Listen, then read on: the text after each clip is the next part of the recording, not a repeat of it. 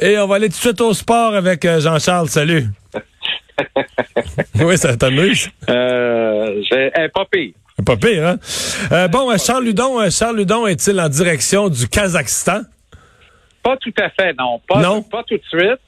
D'abord, ce qu'il faut dire avec ça, moi j'en ai parlé à l'antenne il y a deux mois de ça parce que Charles Hudon n'a pas été capable. Il a été repêché en cinquième ronde, rappelle-toi, Mario, par le Canadien en 2012.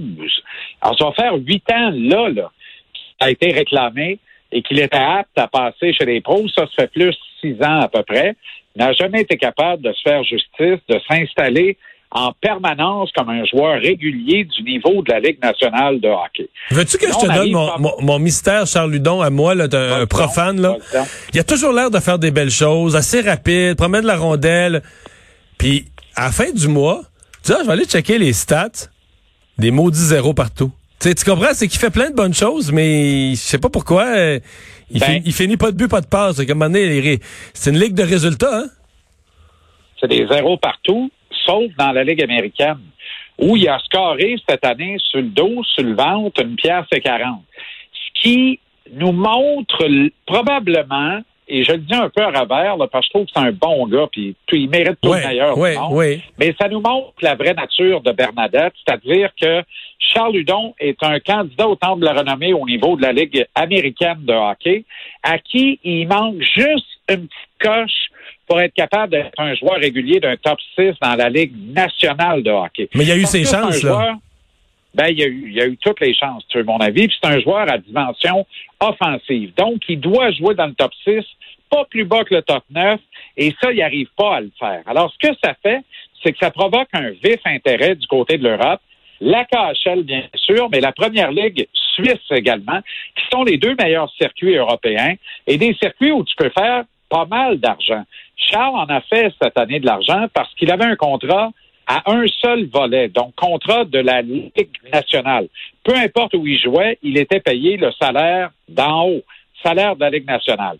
Le Canadien peut retenir ses services à l'issue de la présente saison, parce que là, ce qu'il faut rappeler, Mario, la saison est toujours pas finie, là. Alors là, le Charles Hudon peut pas, il est pas libre comme l'air au moment où on se parle. Pourrait le devenir si le Canadien décide de ne pas lui soumettre une offre qualificative à la fin de l'actuelle saison. Mais il il est plus les plans, là. Ben, écoute. Pas clair de même? Moi, je pense que Marc Bergevin aime bien compter sur Charles Hudon dans son organisation, sans garantie qu'il va jouer en haut. Fait que je pense qu'il serait prêt probablement à lui donner un très bon contrat qui lui permettrait de faire une bonne paye s'il joue dans la Ligue américaine, puis une meilleure paye s'il joue dans la Ligue nationale, parce qu'il devient une police d'assurance en cas d'hécatombe et de blessures, comme ça a été le cas cette année. Son rappel a été justifié par un grand nombre de blessures au niveau de la Ligue nationale. Puis ça, tu sais jamais quand est-ce que ça va se mettre à tomber comme des mouches. Fait que t'aimes avoir un gars qui a un, qui a un bon upside offensif, qui a une bonne dimension offensive dans tes réserves. Mais en même temps, il faut que tu sois bon joueur avec le kid que tu as repêché il y a bientôt huit ans. Et si son désir à lui, c'est de devenir une vedette des circuits européens, puis d'aller faire de l'argent là-bas pour six mois, puis de revenir au Québec profiter de ses étés, ben t'exauces le vœu du garçon parce que le garçon a été bon pour l'organisation. Et le grand rêve de Charles Hudon, c'était le Canadien, mais je pense que ça, c'est important qu'on oublie ça à ce moment-ci. Mario, on a-tu le temps pour quelques Il nous brèves reste de 10 NFL, secondes, ou- il nous reste 10 secondes pour euh, ce soir à TVA Sport. Vous donnez la coupe? Ah ben oui, la coupe sort ce soir, c'est la coupe du Lightning de Tampa Bay, Vincent Le Cavalier, Martin Saint-Louis, Dan Boyle et le héros obscur Ruslan Fedotenko le 7 juin 2004, match numéro 7 contre les Flames de Calgary. On va surveiller ça. Merci Jean-Charles. Salut, Mario.